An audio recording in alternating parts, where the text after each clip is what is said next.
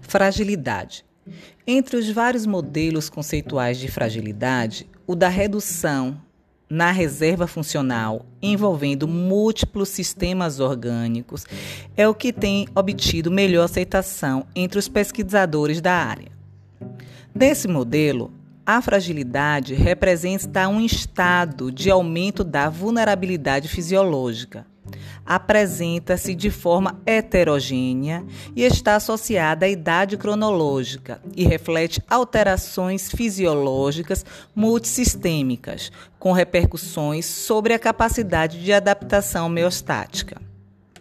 A escala mais utilizada para instrumentalizar essa definição é composta de itens que avaliam o estado nutricional, o gasto de energia, a atividade física, a mobilidade e a força muscular.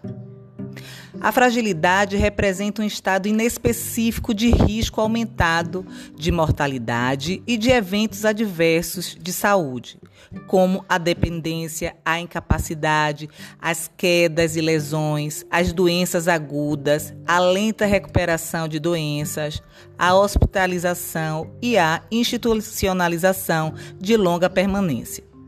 Na população idosa, os indivíduos frágeis são os que mais necessitam de cuidados de saúde.